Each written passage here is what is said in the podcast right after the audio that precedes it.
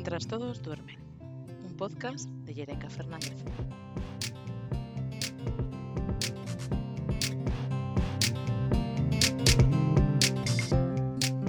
En el episodio de hoy hablaremos de por qué tener paz puede ser tu mayor éxito.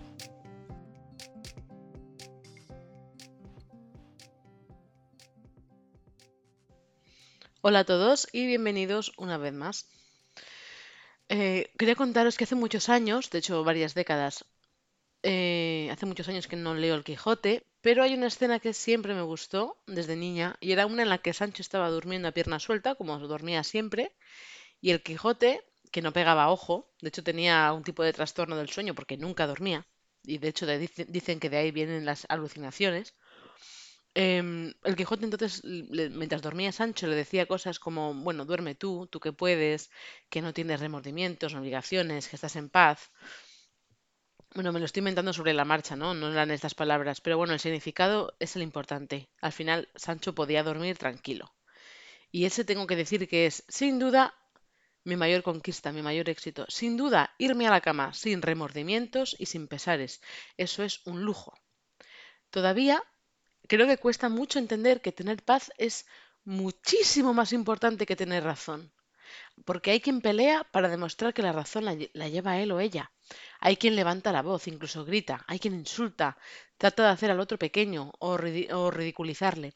No hay nada más feo que ver a alguien intentando ridiculizar la opinión de otro o reírse de otro. Porque puedes tener razón o no, pero lo que no puedes pretender es tener siempre la razón. Nadie la tiene. Eso es una ilusión. Y de verdad que hay personas que quieren salirse siempre con la suya. Y aquí tienes la diatriba. ¿Tener paz o tener razón con esta persona? ¿A dónde te lleva la discusión? ¿De qué se está hablando? ¿Qué vais a conseguir? Pues lo que se quiere conseguir es, en muchísimos casos, simplemente que supuestamente el más débil o el que se arte antes diga que sí, que tienes razón. Y eso es todo lo que se quiere conseguir en una discusión. ¿De verdad voy a gastar yo, que duermo poco y tengo energía a la justa, tiempo en enredarme contigo a ver quién la tiene más grande? No, hijo, no. Os comentaba en un podcast anterior que elijo, perdón, muy bien mis batallas. Una cosa es discutir porque se está cometiendo una injusticia, por ejemplo, y, estás defendiendo a una persona, una causa, lo que sea. Pero otra es discutir porque el caballo de Santiago no es blanco, ¿no? Y si entro en una disputa, pues tengo muy clara la finalidad, conseguir algo. Y si solo es por ver quién tiene razón, mm, chiquillo, no voy a entrar en discusión. Dos no discuten si uno no quiere, y eso lo tengo en mente siempre. ¿Significa esto, que me lo han dicho, que soy una cobardica porque me imponen otros su opinión? Pues no, la edad te da serenidad y coraje, que eso es algo que me hubiera encantado tener a los 18, pero hombre, había que aprenderlo. Nadie me puede imponer una opinión si yo no quiero absorber esa opinión, ni me gana en una discusión, ni nada por el estilo. Porque ¿qué gana el que aparentemente gana la discusión? Yo creo que lo único que ocurre es que los demás piensan que contigo no se puede hablar y te dan la razón como a los tontos. Y yo eso en mi vida de verdad que no lo necesito. Para nada. Para tener paz, recuerda, tienes que elegir tus batallas. No todo es discutible. No tienes por qué entrar. Y nadie tiene toda la razón siempre. Y eso es imposible. Con mi pareja recuerdo que haber tenido una bronca, o sea, una, una pelea, una bronca hace, yo qué sé, 10 años, la única que he tenido porque el resto de las veces simplemente bastaba con, con, hablar, pero ganar una discusión o discutir por tonterías. Si tenemos una cosa, yo creo, de la que estar orgullosos es que no hemos perdido tiempo con esto.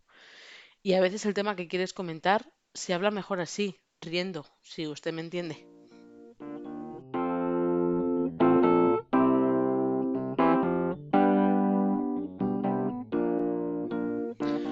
Otra fuente, tengo que decir que importantísima, otra fuente de paz eh, que es novedosa para mí, en el sentido de que hace escasos años que, que lo he implementado, es el tema de poner límites. A poner límites, o sea, lo digo en serio, creo que nos tendrían que enseñar desde pequeñitos, porque lo confundimos con ser egocéntricos o egoístas, y no tiene nada que ver. En algún podcast anterior os he dicho que poner límites no te va a alejar de los demás, sino que te va a acercar a ti mismo, ¿no? Nos escuchamos. Algo no nos gusta, ponemos un límite. Te aguanto hasta aquí. Cada uno de nosotros tendrá una tolerancia en según qué contextos, incluso con qué personas, puede que el límite sea un poco laxo, ¿no? Un poco más flexible. Pero ahí está la gracia. El límite tiene que ser adaptativo. Hoy te aguanto hasta aquí. Y no pasa nada, hoy te aguanto hasta aquí. Porfa, respétame esto.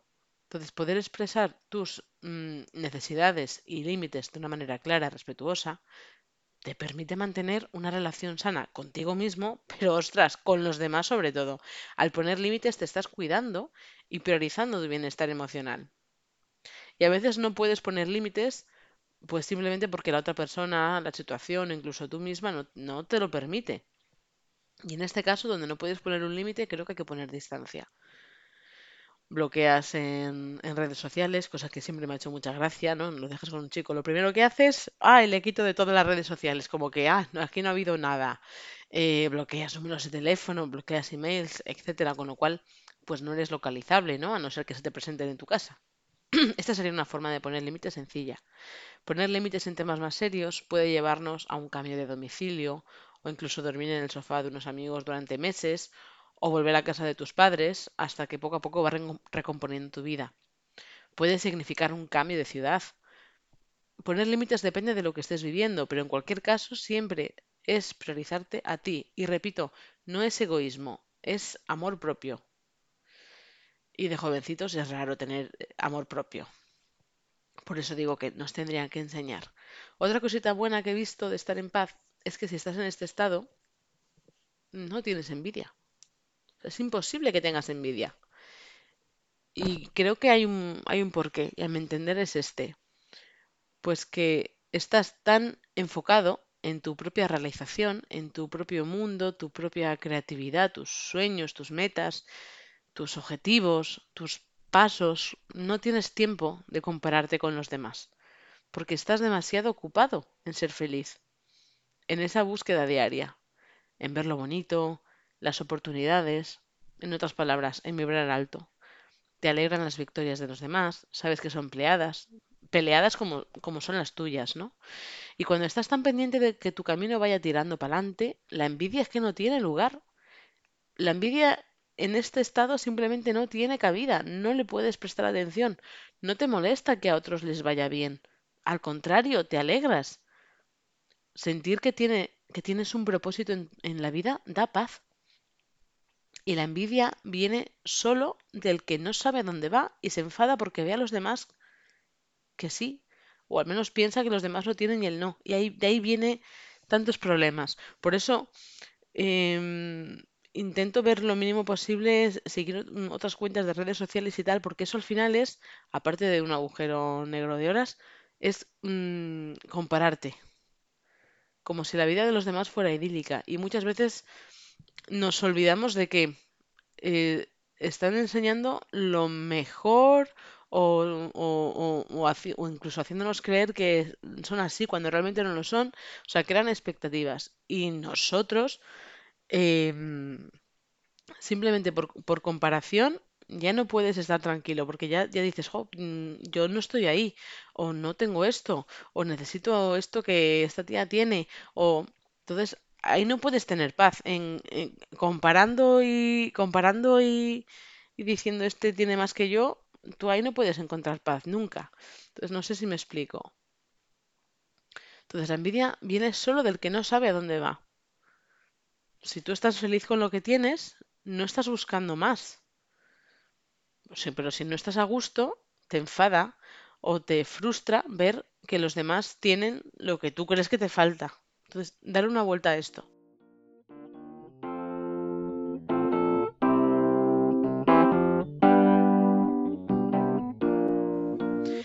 Decir que vivimos en un mundo consumista, yo creo que ya se queda corto.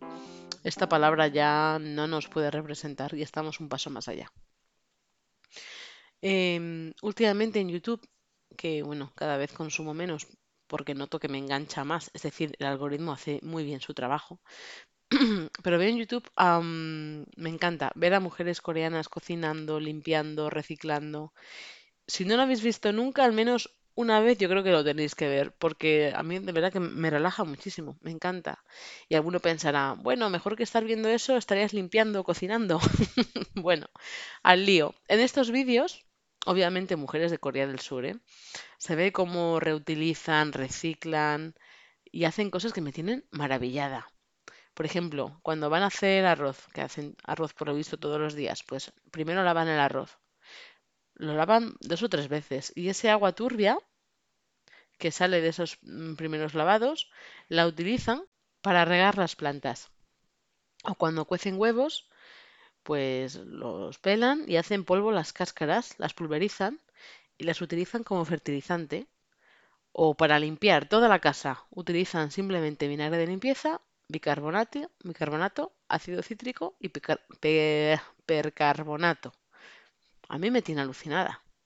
Entonces, ver estos vídeos, además de muchísima paz, porque de verdad que esto así lo transmiten esos hogares limpios, ordenados y con lo mínimo, además de, bueno, de paz, de ideas para cocinar, de aprender a limpiar sin químicos, que esto es importantísimo. Lo que me transmite es un mensaje muy claro. Necesitamos menos, necesitamos muy poco. Hay que reutilizar más. Nos estamos cargando nuestra casa. Entonces me da paz pensar que en lugar de tirar toallas a la basura, toallas viejas, pues las puedo recortar para hacer trapos. Y cuando estos trapos ya no sirven, porque están desteñidos o un poco deshilachados, pues se pueden rellenar cojines o donarlos a una protectora de animales, que siempre andan flacos de, materiales, y ellos rellenan camitas para los animales o para lavarlos. Bueno, como esto, mil cosas. Entonces, enseñar a mis hijos que tener dos o tres regalos en Navidades es más que suficiente. Que reciclen hasta los papeles de chicle, que no se tira la basura al suelo. Algo se cae, lo, lo, lo agarras y ya lo tirarás cuando veas una papelera.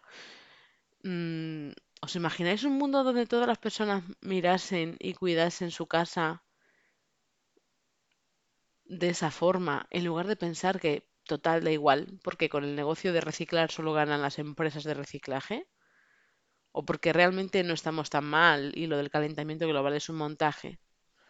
O sea, realmente no nos vamos a pique a toda hostia y sin frenos, que vamos, ¿eh? Pero porque somos más los que nos preocupamos, queremos mejorar y cuidar nuestra casa. Eso lo tengo clarísimo. El, recuerdo cuando era pequeñita eh, que ya empezaban a hablar del cambio climático. Realmente no estábamos preparados para lo que se venía. Las sequías, los cambios repentinos de temperatura y en estaciones que no tocan, las tempestades tan rabiosas, que haga un calor tremendo en invierno y demasiado calor en verano, olas de calor consecutivas, poniendo el mapa en púrpura. O sea, saber eso no me da paz, pero saber que en mi círculo puedo hacer cosas para intentar revertirlo, en cierta forma sí. Y eso es de las cosas que me permiten dormir tranquila, porque hago todo lo que puedo con las herramientas que tengo dentro de mi área de acción. Y a veces simplemente haciendo lo que es correcto ya, ya vale. Porque yo sola, o sea, no es, no es suficiente, no voy a salvar el planeta.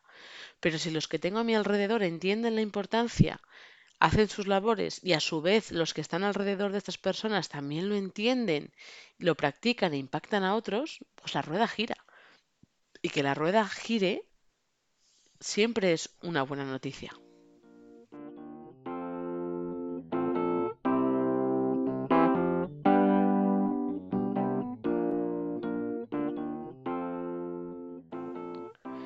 Hablaba antes de la importancia de tener un propósito.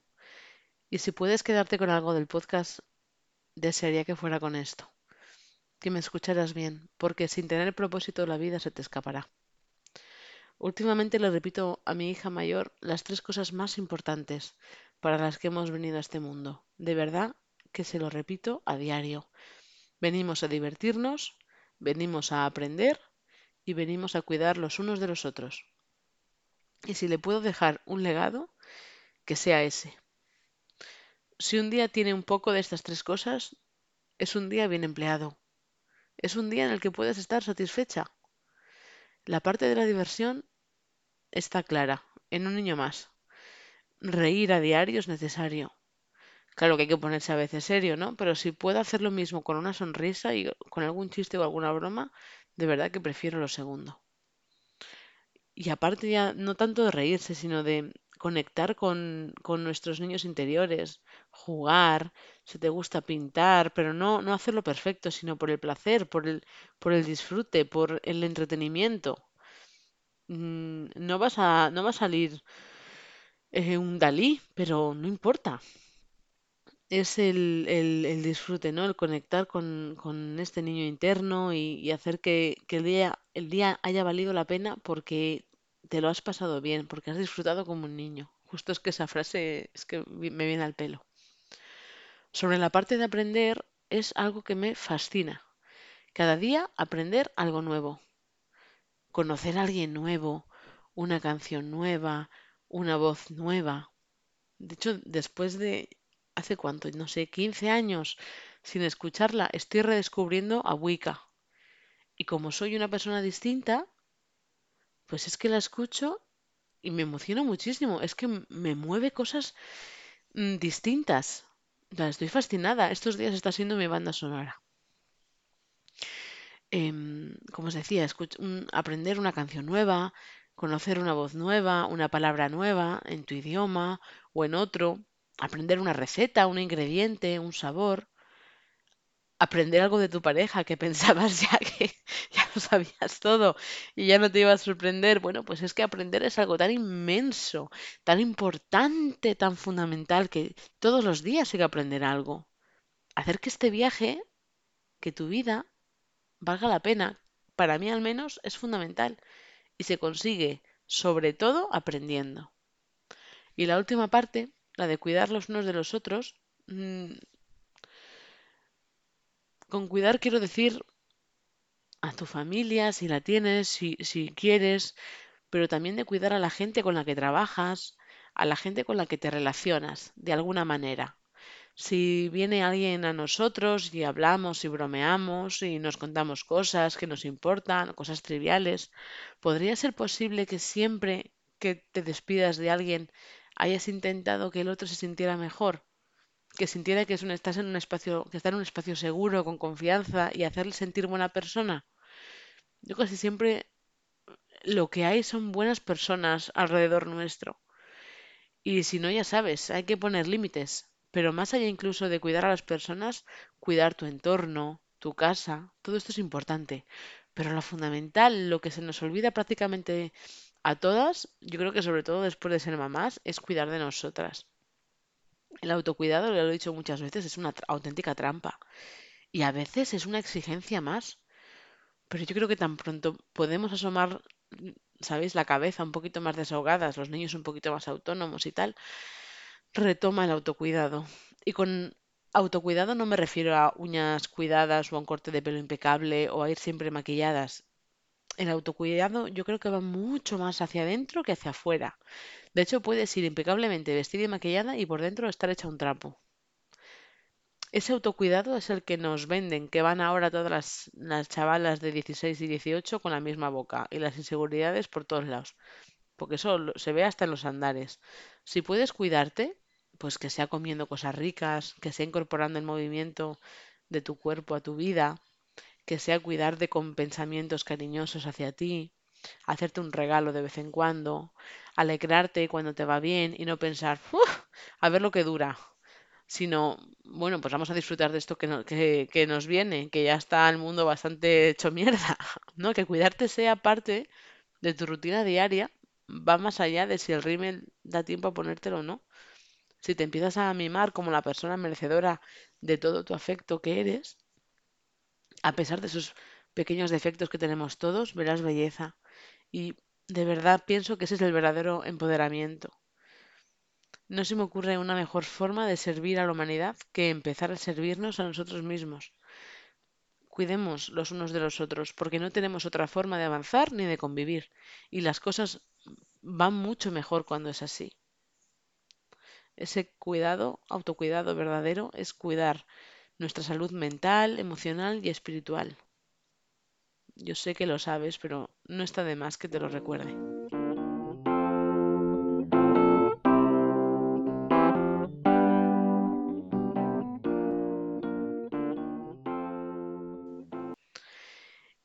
Y tengo en mente también el último superpoder que, que me da paz. Y esto es em, que las opiniones ajenas realmente mm, me resbalan. Pero las opiniones ajenas, vamos a ver. Es como tú estás satisfecho con lo que haces, satisfecho con quién eres, con cómo estás, incluso aunque no estés satisfecho con, cómo estás, estás mm, trabajando para que la situación cambie y llega uno o una y te dice, pues creo que no lo estás haciendo bien por esto, por esto, por aquello, o no me gusta lo que estás haciendo, o no sé qué. Y aquí tienes dos opciones, o, mm, o te enfadas. Dice, ¿pero por qué me dices eso si a ti no te digo cómo vives tu vida o cómo haces tus cosas y tal? Es decir, mm, dejas que el otro, pues eso, entre entrar en discusión, cosa que ya sabemos que no vale para nada, o dices, bueno, pues es tu opinión, pero no tienes ni idea de, de lo que estoy haciendo, de lo que hago, del, es tu opinión y no te puede y no podemos ir más allá. O sea, es lo que hay. Buah, pues liberarte de esto o sea, liberarte de esto, de, la de que te importe la opinión ajena, creo que es una cosa que algunos nacerán con ello, ¿eh? Pero creo que es una cosa de, de, de en serio, de, cumplir años. O sea, no conozco, estoy pensando cuando yo era más cría, a mí me importaba muchísimo lo que yo quería gustarle a todo el mundo, que todo el mundo eh, viera lo, lo estudiosa que era, o lo habilidosa, o, mm, o lo creativa. Y si tenía una mala, una mala crítica, era muy probable, pero muy probable, que me entristeciera, me encogiera y dejara de hacer eso que me habían dicho que, que no era buena. Bueno, pues así funcionamos, ¿no? Y es que llega un momento, y tiene que llegar ese momento, Dios, y si no, si tienes, si ya eres, eres una, tía, un tío adulto que ya tienes los 40 años, por decirte algo, y, y no estás en ese punto de que te resbale la opinión ajena, creo que esto es un punto importantísimo para que trabaje, para que lo trabajes, porque se ejercita, ¿eh? Esto de, de que te resbale la opinión ajena es como un músculo que, que se entrena. Y te diría que, que por lo que más quieras, eh, que la opinión de alguien no, no invalide lo que, lo que tú sientes, no invalide lo que a ti te gusta hacer, no invalide lo que te, lo que hace que entres en ese, en ese mood, ¿no? En ese humor de, o en ese estado de la mente del, del niño interior. O sea, no se lo permitas. Eh, Recuerda que aquí hemos venido a, pasarlo bien, hemos venido a aprender y a cuidar los unos de los otros. O sea, no permitas, no permitas que, que la opinión o el, ju- el juicio de alguien, de hecho, eh, bueno, del juicio de alguien que, que ni te va ni te viene, te, te, te imposibilite o te detenga o lo que sea. De hecho, hay una frase que me encanta, la escuché hace muchos años, que decía, decía algo así como, no permitas que te dé una crítica constructiva, entre comillas, alguien que nunca ha construido nada. No lo permitas, porque eso viene de la envidia, eso viene de lo que hemos hablado antes, de alguien que no tiene otra cosa que hacer que meterse en la vida de los demás, de juzgar la vida de los demás, porque es más entretenido eso que mirar hacia adentro y decir, tengo un vacío que esto no lo lleno ni con 12 garrafas de aceite. ¿Vale? Pues es que esto es así. Bueno, hemos llegado ya al final de este podcast. Espero que os haya entretenido y hayáis entendido por qué es tan importante tener paz y todo lo que ello conlleva. Pienso a menudo en la muerte, tengo que decirlo, y pienso que podría morirme muy tranquila, porque no siento tener nada pendiente. Todo es posible y en esta posibilidad, que si llega aquí estaré esperándola tranquila, es un lujo estar y es un lujo vivir. Bueno, como siempre te mando un gran abrazo, espero que estés bien y deseando poder contarte más cosas este año. Un beso. Chao.